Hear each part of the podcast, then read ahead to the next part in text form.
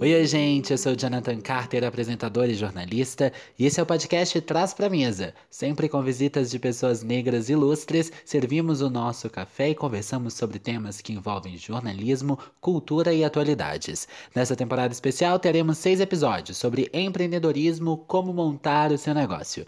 Puxe a cadeira, ocupe o seu lugar na mesa que o nosso papo vai começar. Vem comigo nessa nova jornada a jornalista Daniele Vaz. Oi, Dani! Oi, Jonathan. Oi, ouvintes. É muito bom estar aqui de novo e nessa temporada que está incrível. A nossa ilustríssima convidada de hoje, ela é jornalista, assessora, mestre de cerimônias e cofundadora do Encontro de Cultura Afro Oliveira, uma plataforma de encontros que discutem as questões da afrojuventude brasileira. Ela hoje nos ajuda a entender um pouco sobre por que você, empreendedor e também futuro empreendedor, deve estar atento e se posicionar de maneira correta nos dias de hoje. Ela é Ana Fabrícia Silva. Oi, Ana Fabrícia. Já vou começar assim, ó, te pedindo para você se apresentar um pouquinho mais e contar pra gente um pouquinho do, do que é esse encontro de cultura afro. Oi, gente. Eu sou a Ana Fabrícia Silva, muito bem apresentada, recebida carinhosamente pelo Jonathan, pela Dani. Pessoal que está ouvindo, o Encontro de Cultura Afro-Brasileira Oliveira nasceu de uma necessidade de eu e minhas irmãs fazermos o caminho de volta, levando para a cidade que a gente nasceu, que é Oliveira, porque nós moramos aqui em Divinópolis há 14 anos, e aí a gente falou: nossa, a gente está aprendendo tanta coisa, a gente tem um olhar tão mais limpo, tão mais crítico dessa sociedade, dessa estrutura é, tão racista. O que, que a gente pode fazer é, para os nossos jovens e para os adultos, e principalmente para as crianças que ainda estão lá naquele mesmo lugar? Porque a academia faz isso com quem se permite. E foi aí que há nove anos que nós fundamos o Encontro de Cultura em 2012. Nós fazemos várias ações. Nós não somos um movimento, porque o movimento nós entendemos que é uma ação constante, né, que ela ali mobiliza a sociedade a todo momento com alguma coisa. Nós não, nós somos um coletivo de profissionais de várias áreas, da área da psicologia, da área de administração, da área do atendimento, da área da licenciatura, da área da assistência social. E aí esse coletivo, junto com pessoas também que têm o saber natural, o da vivência, né, da história da oralidade, nós começamos a fazer o resgate de estudos, de pesquisas, de doutorados, de pessoas que é, estudaram muito sobre a história de Oliveira e aí a gente começou a dar esse retorno para a cidade no intuito de formação. E paralelo a isso, nós é, fazemos ações pontuais, tratando da questão da, é, da solidão da mulher negra, do feminicídio, né, do lugar de fala. E aí são tantos outros assuntos que vão costurando tudo isso, a identidade da criança negra na literatura infantil. E aí nós fazemos ações isoladas, mas muito pontuais sempre presenciais. Com esse cenário da pandemia, o ano de 2020 foi um ano onde nós fizemos é, um conteúdo com várias lives que está disponível no nosso Facebook também. E aí, esse encontro que aconteceu no dia 10 de março, ele nasceu de uma aflição, de uma necessidade de falar sobre as nossas inquietudes. E aí, por isso, o tema Inquietudes do cotidiano. Foram cinco salas, foi um workshop com inscrição gratuita, com direito à certificação, para que as pessoas pudessem ter um espaço de conversação com pessoas que já falam, que já estudaram sobre vários aspectos, masculinidade e seus desafios. Nós tivemos a sala é, de empreendedorismo negro.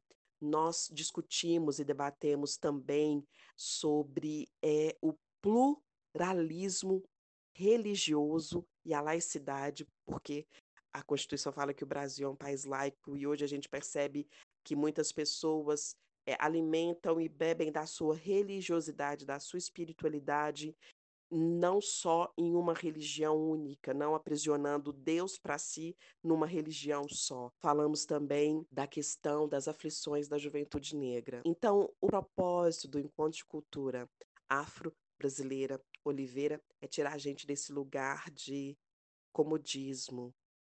A gente entende, enquanto coletivo, que nem todo mundo se identifica com a nossa causa.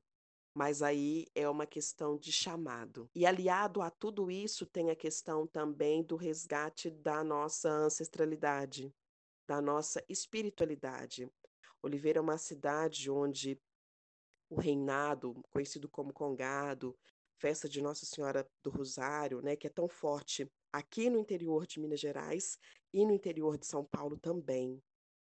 É assim, de maneira bem resumida, porque se a gente for entrar em detalhes, a gente se delonga muito, mas isso é o propósito mais direcionado, mais recortado do encontro de cultura. Seguindo nessa ideia de encontro, eu já queria tirar a questão mais básica quando a gente conversa sobre comunicação. Por que devemos nos posicionar nos dias de hoje? Por que, que é importante que a minha empresa tenha um posicionamento? Jonathan e ouvintes, é extremamente necessário comunicar, né, gente? É uma comunicação, conversar, dialogar, falar com o outro, para que minimamente as questões fiquem é, esclarecidas.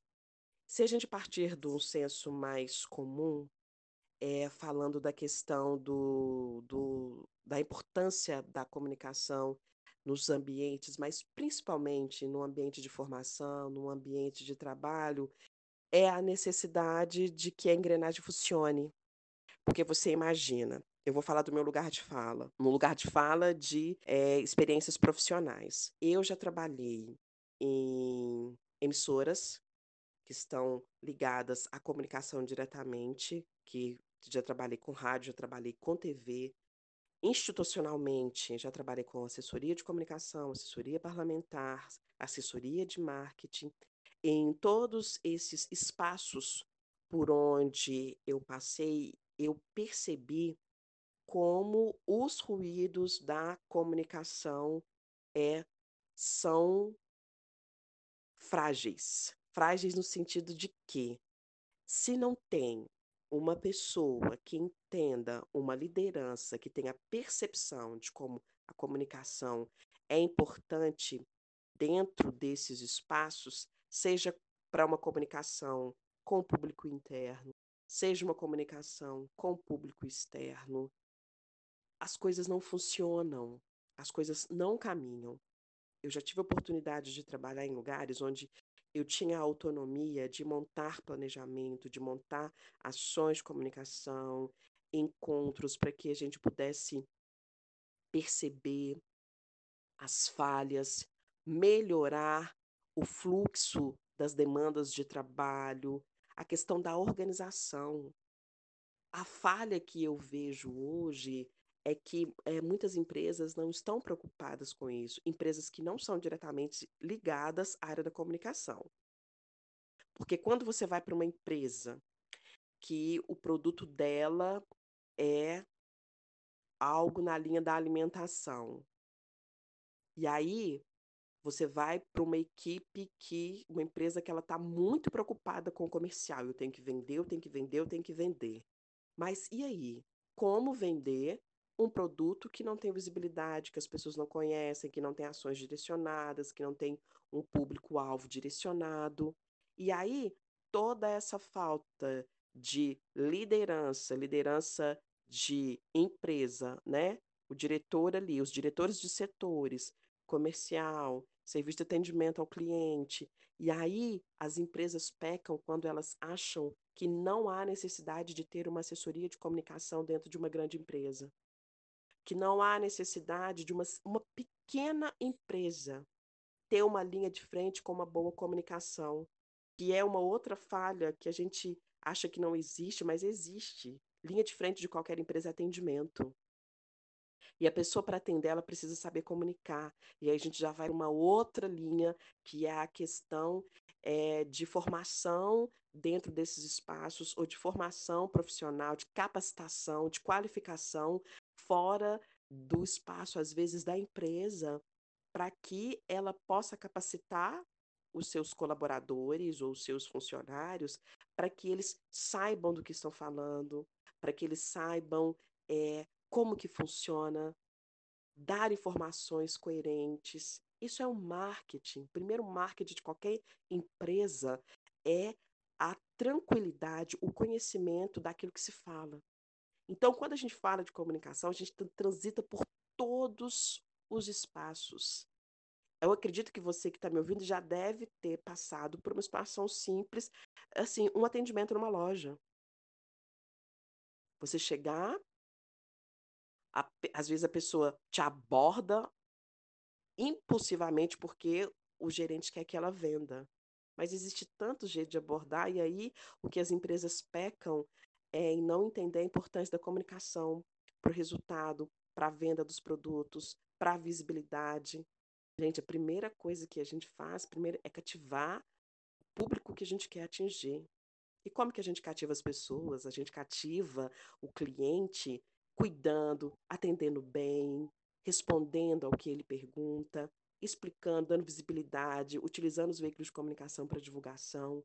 Então, de uma maneira geral, quando a gente fala da importância da comunicação nas empresas, nos setores, é isso, é movimentar, é uma comum ação para que, que o que você deseja para o seu negócio, para a sua empresa, dê retorno. Acho que o ponto inicial é esse.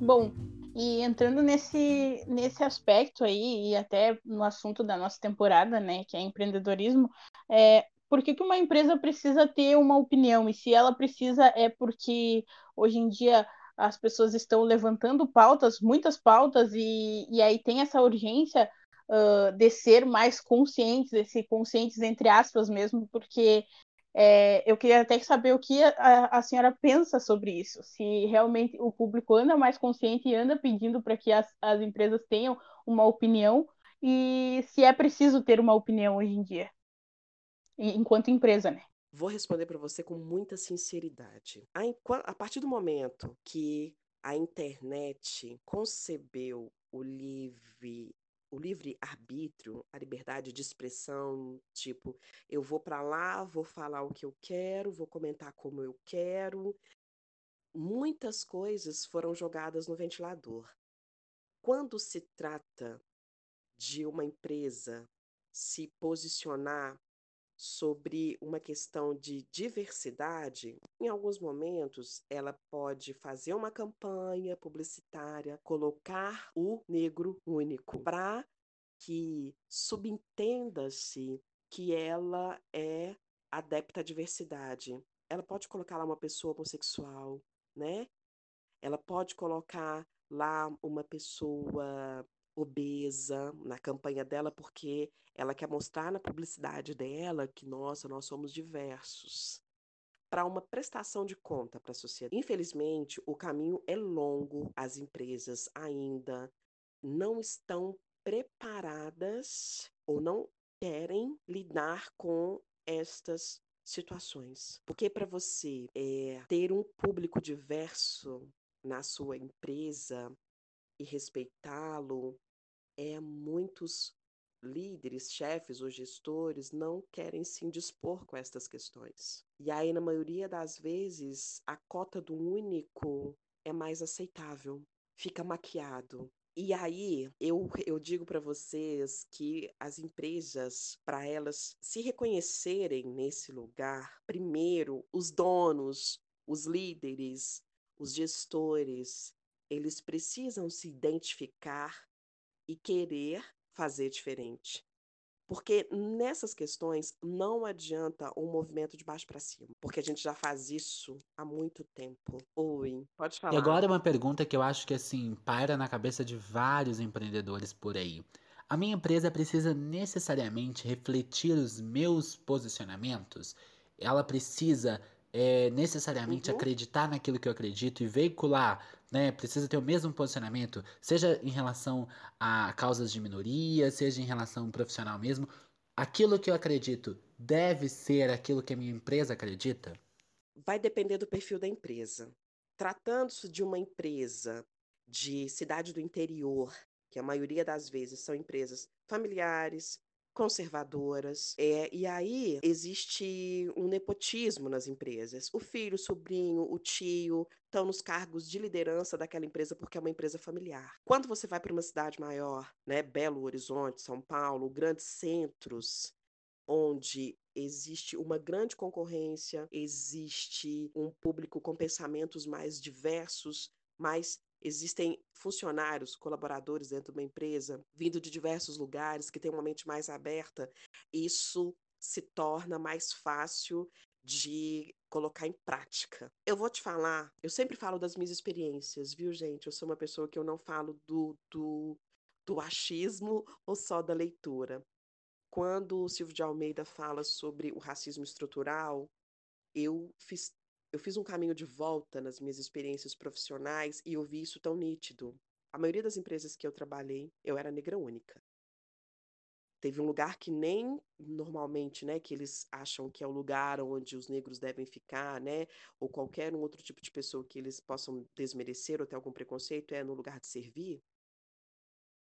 Quando você, quando eu trabalhei numa filial da TV Globo aqui em Divinópolis, que TV Integração, não tenho nenhum problema em dizer isso, porque eu disse para minha gestora quando ela me demitiu, quando você é uma pessoa preta, que você tem é, competência, que você pode ameaçar uma outra pessoa, a primeira coisa que a pessoa vai, te, vai fazer é te tirar do caminho. Quando você começa a, a pontuar questões, a sugerir pautas, a sugerir um tipo de publicidade que seja que atenda a um público mais diverso, quando é, os chefes de setores ou a maioria do público que você vê ali é um público hétero e afrodescendente da pele clara, isso é muito difícil de acontecer. Muito difícil. E na minha caminhada, na minha vivência nessas empresas, eu encontrei vários embates nesse sentido porque eu já estive no lugar de líder em empresas e no lugar de é, colaborador, né? Tipo, eu sendo é, gerida por um chefe e no lugar de, de liderança, porque tem diferença também ser líder e ser chefe. Quando o líder de uma equipe, né, de um setor, desde o RH, gente, desde a contratação, ele tem essa percepção, essa sensibilidade, a máquina funciona melhor. Então, é, não parte só, Jonathan e ouvintes, do, do, do dono, mas em muitas empresas o que o dono pensa é importante é, reservar, né, resguardar, na, na verdade para que aqueles gestores é, possam fazer as coisas de acordo com, ele, com o que ele pensa. Já trabalhei num colégio particular, no marketing, no atendimento é, financeiro também, onde é, os currículos, quando chegavam, prestem atenção. Por isso que eu falo que começa é, em alguns aspectos de cima para baixo, porque aí uma pessoa que pode talvez não ser tão aceita pela sociedade, pela sua opção sexual, é, pela, pela sua cor, pela sua religião, quando ela chega para levar um currículo, é, ela é barrada. Eu já precisei barrar contratações porque o meu chefe de setor ele disse não, ela não é do perfil. Mas isso até vou cortar um pouquinho. A, a senhora falou do Silvio de Almeida e ele até fala sobre isso, que as instituições são feitas de homens e são é, resguardadas pelo o Estado que é, é regido por um sistema estrutural. E, e agora conversando assim como a senhora já foi uma gestora, é, falando agora de comunicação interna de uma empresa, e principalmente por, é, pelo grupo agora, de, o coletivo da cultu de cultura afro, uh, isso, encontro de cultura, quando a gente pensa em, em, uma comunicação interna, a gente precisa dentro que não esteja só o, uma negra única, não tenha só uma representatividade. A gente precisa instigar que outras pessoas, é, outra diversidade chegue para cá e já é perante lei, né? Então eles sempre contratam pensando na diversidade, só que eles não reforçam a diversidade como deveria. É, é importante para pela manutenção dessa comunicação interna que dentro das empresas tenham grupos de acolhimento, grupos LGBT, grupos afros. O, o que a senhora pensa sobre isso? Eu acho extremamente necessário, porque, é você a gente está conversando de um lugar de vivência, de um lugar de fala, um lugar que a gente entende que é importante. Só que assim como nós temos pessoas que são discriminadas pela sociedade, mas elas ainda acham que não são, tem aqueles que sabem que a causa existem, mas eles não querem lutar, porque o comodismo é mais tranquilo. Eu tenho é, uma senhora benzedeira que eu conheço lá em Oliveira e Reinadeira, e ela, ela sempre diz que nós somos responsáveis pelo conhecimento que a gente adquire e por aquilo que a gente faz. E aí, quando a pessoa ela sabe que existe, mas ela prefere se omitir, é uma opção. Por que, que eu estou pontuando essas questões para vocês entenderem? Hoje, é para que dentro de uma empresa tenha um setor, tenham pessoas que lutem por estas questões de que é necessário ter, ela precisa que uma pessoa de liderança ali dentro seja porta-voz dela para que isso funcione e que se identifique também. Porque se vocês perceberem, a maioria das grandes empresas, é, os funcionários, na sua maioria, são pessoas da pele clara. E aí, quando a gente discutiu, e a gente vive discutindo na questão de encontro de cultura, que a gente fala com muito cuidado quando algumas pessoas usam, usam o termo que racismo é, é coisa de branco, tem um fundamento porque o racismo, esse estrutural que veio desde lá da escravidão, onde nós tínhamos pessoas extremamente competentes que foram tiradas das suas, das suas casas para servir, para passar por o que passaram, e não foram perguntadas, já, já tirou o direito de fala, de pensar, de existir das pessoas por uma imposição. E isso é muito enraizado ainda. Eu vejo um caminho ainda. Eu acho que eu não vou viver para ver isso, acredito que vocês também não. Mas nós não podemos desistir. Por exemplo, os espaços né, que eu trabalhei como enquanto gestora, eu vi mudanças porque eu estava num lugar de referência para uma equipe que precisava me ouvir.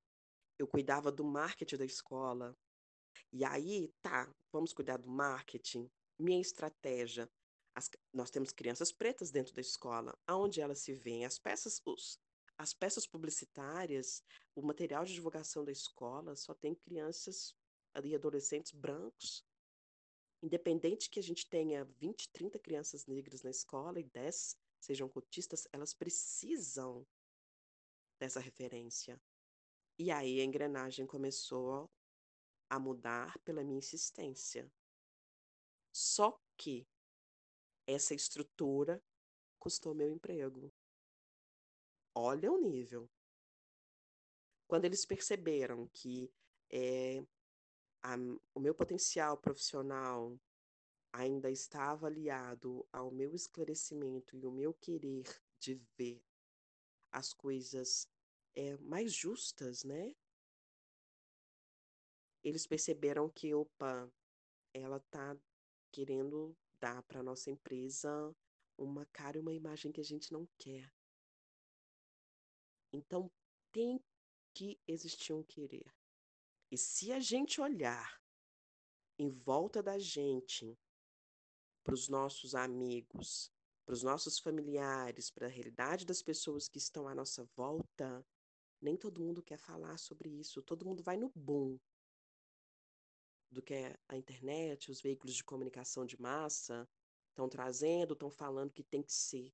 Mas para essa estrutura mudar, as pessoas precisam de uma coisa que elas não querem ter, que é o conhecimento. Porque aí precisa ler, você precisa argumentar é, com fundamento para aquele gestor, para aquele líder, o porquê da importância. Não é um achismo de porque está acontecendo na internet, ah, vidas negras importam, é, a gente tem que deixar de ser racista.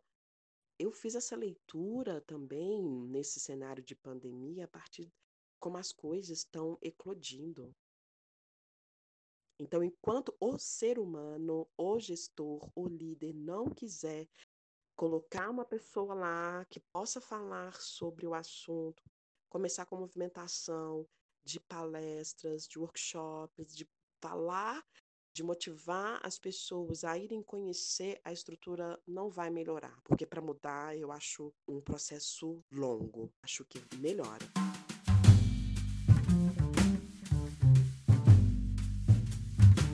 E assim, gente, se eu tenho um posicionamento, digamos, não politicamente correto, a minha empresa faz a linha fada sensata?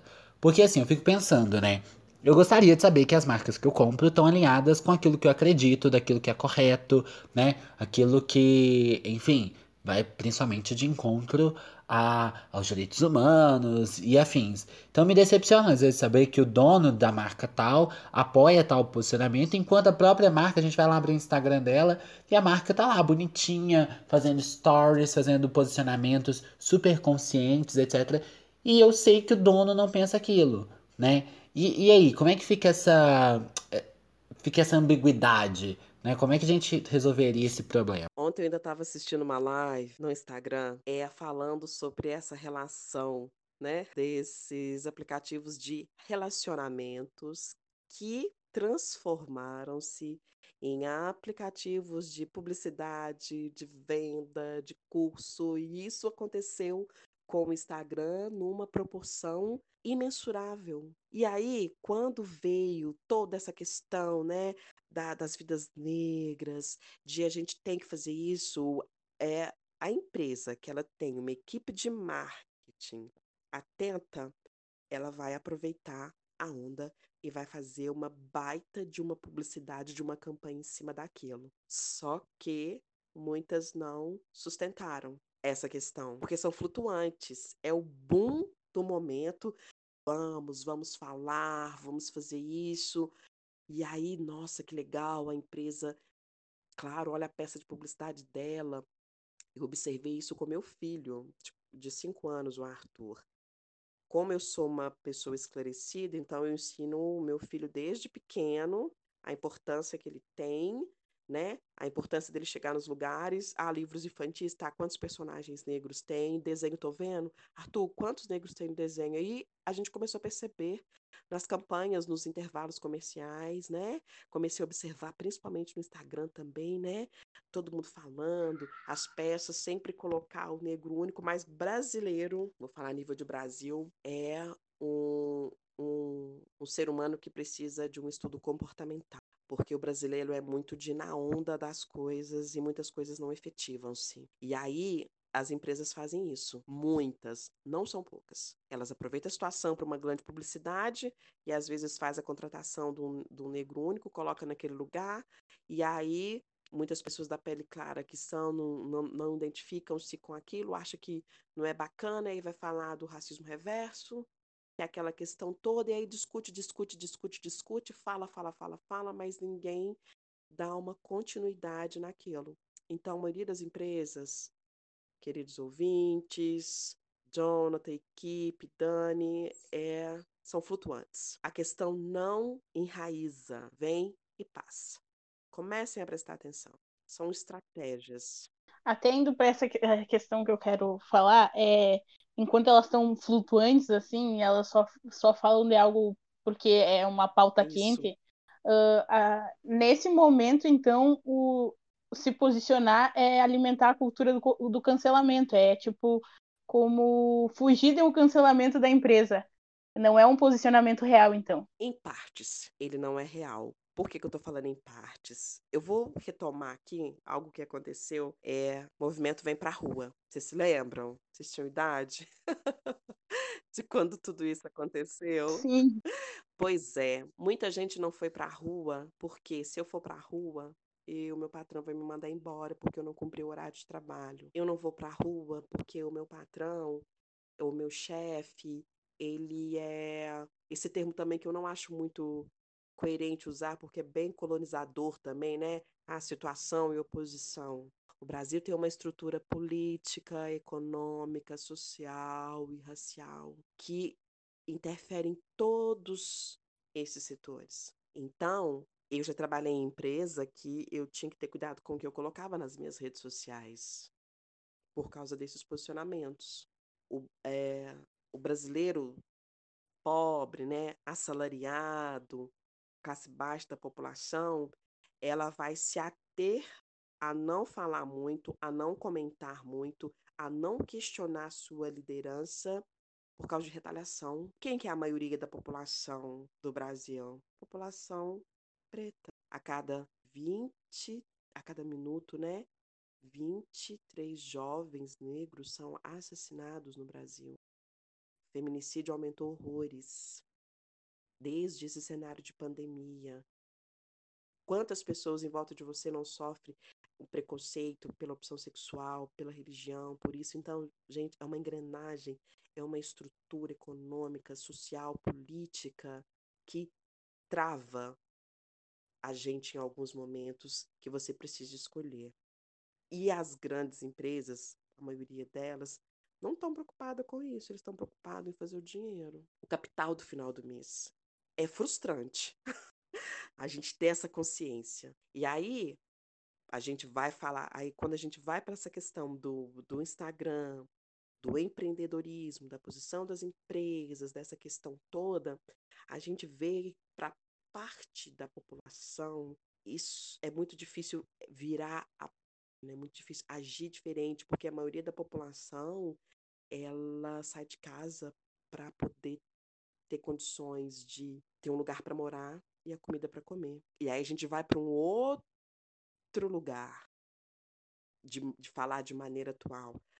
Essa, tem muita empresa que ainda mais que ela não tem contato direto com seus funcionários, ela vai para o Instagram, ela é, fala lá de um jeito que ela é, né? Missão, visão e valores de uma empresa. Eu, e, e eu fico bem reflexiva quando uma empresa né, vai fazer uma campanha e tudo mais, ela fala da missão, visão e valores. Aí, quando é, a gente tem a oportunidade de olhar ali pelo lado de dentro, a gente vê que é totalmente desconstruído daquilo que ela disse. Então, gente, é, é a comunicação, o jeito como as coisas vêm acontecendo, às vezes faz com que a gente é, pare para refletir quão denso é esse assunto, como complicadas são essas questões, principalmente quando envolve a questão da, da oportunidade, do emprego, da identificação e do respeito. Eu deixei vocês calados. Não, é porque, olha, uma aula, né, Ana? Nossa, uma chuva de conteúdo e informações que vão batendo, porque, querendo ou não, são vivências nossas também, né? Estamos Estamos chegando agora no mercado de trabalho, mas a gente já tem essas experiências também de, de vida, né? Sim. né? Então, vai batendo com, com sentimentos de, de chegar em lugares, porque é, assim como tu tá falando que tu, que tu faz com o Arthur, eu também tenho essa questão de todos os lugares que eu vou, eu chego e vou contando as pessoas pretas que eu vejo, né? E vejo qual é a posição Nossa. que essas pessoas estão ocupando nesses locais.